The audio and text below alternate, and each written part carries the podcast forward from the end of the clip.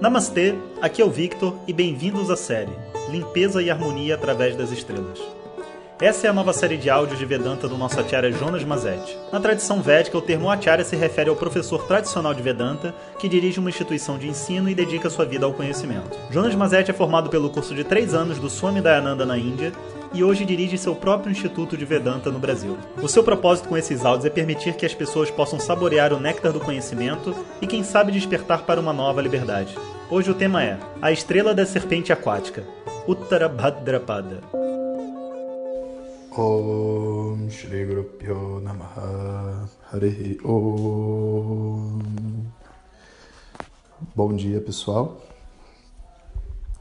Estamos agora abrindo Uttara Bhadra Pada Uttara significa a segunda, né? Porque a estrela anterior foi a Purva Então essa é a Uttara E Bhadra é auspicioso, Pada é o passo, o momento né, de vida. Assim como a estrela anterior, o símbolo dessa também é aquela procissão que leva o corpo para ser cremado. Né?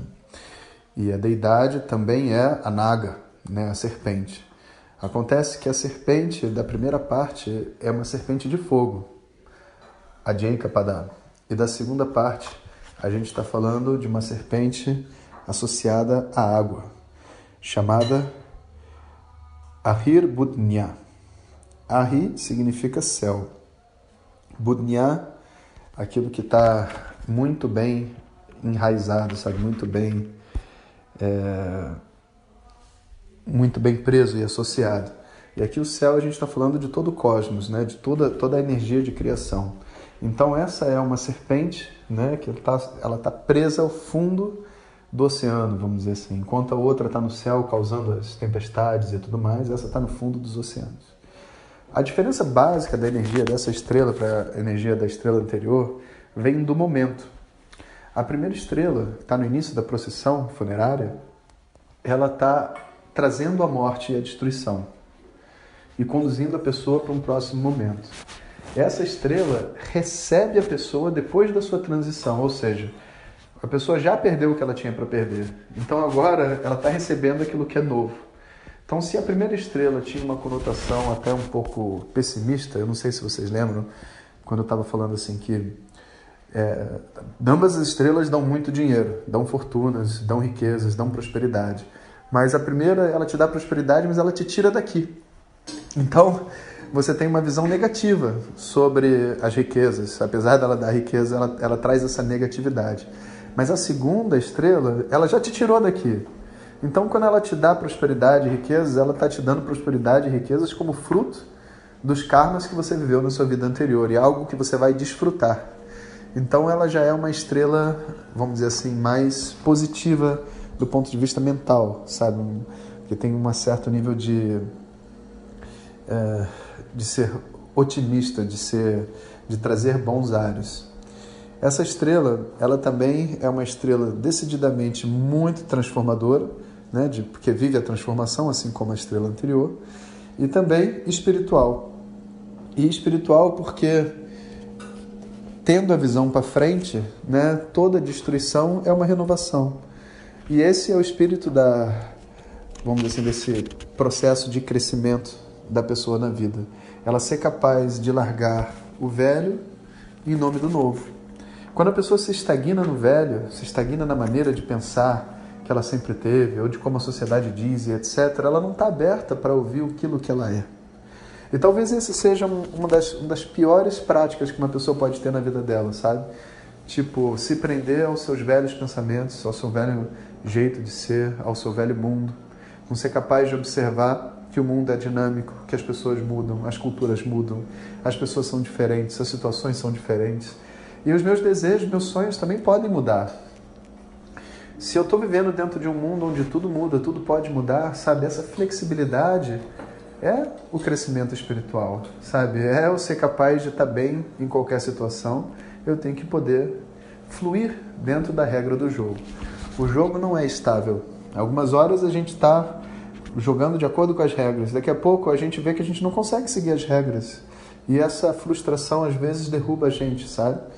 Então a gente tem que descobrir, sabe, dentro de si uma liberdade de ser aquilo que a gente nasceu para ser, que só a gente sabe. Ninguém mais pode fazer isso por nós, sabe? Essa estrela Uttarabhadra Pará é uma estrela de autenticidade, é uma estrela de leveza, é uma estrela de suavidade. Fala sobre o caminho auspicioso, né? O caminho da, da morte é chamado também caminho auspicioso. Então, fala sobre o caminho auspicioso. Existe dentro dessa estrela, por, por causa da presença da naga, né, da, da serpente, existe a raiva, a agressão, a inveja, tudo isso vai existir nessa estrela também. Mas enquanto na primeira estrela isso é algo mais destrutivo e nervoso, nessa estrela é algo natural e algo que é suavizado pelas águas, né? Ou seja, existe competição, existe inveja, existe raiva, mas ao mesmo tempo existe a capacidade de lidar com tudo isso. Então é uma estrela muito humana, uma estrela muito boa associada a um caminho espiritual, faz ótimos professores, ótimos alunos, ótimos buscadores. De verdade, né, a energia de todas as estrelas tem sempre algo positivo para a gente aprender na nossa vida. Né? A gente não tem como falar tal estrela é boa, outra estrela não é boa. A gente só consegue dizer o que, que cada estrela tem de bom para nos oferecer e quais, qual perigo que cada estrela tem também. Nesse sentido, né, o estudo dessas estrelas se torna uma sadhana, né? uma sadhana de crescimento espiritual, que é o que a gente está fazendo. Né? Escutando sobre todos esses diferentes aspectos do céu, do zodíaco, para descobrir como que a gente faz para crescer. E ver se isso não tem muita energia de Uttarabhadra para dar. A gente está escutando um monte de coisa difícil sobre nós, mas escutando de manhã cedo, com os áudios de WhatsApp, relaxados, felizes, a gente escuta, a gente encara os nossos problemas e resolve, e cresce. Né? Então, essa é uma estrela de desenvolvimento espiritual, é a estrela da energia do nosso curso. Quando eu começo assim falando, bom dia, vamos conversar sobre um assunto difícil, essa, esse acolhimento que vem junto com a transformação é a energia dessa estrela.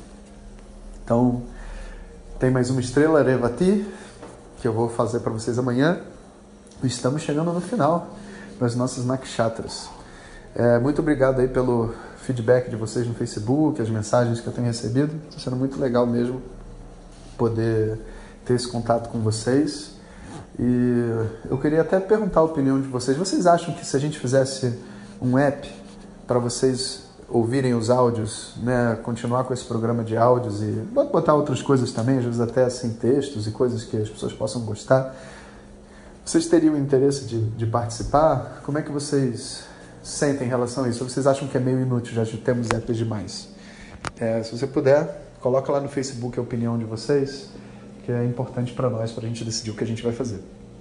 Então, um abraço para vocês e até daqui a pouco. Om Shanti Shanti Shanti Harihi Om Shri Guru Namaha Harihi Om Compartilhe com seus melhores amigos. E se você quiser receber nossas mensagens diretamente no seu WhatsApp, clique agora no link que vem junto com o título. Para outras informações, www.vedanta.com.br. Om Tat Sat.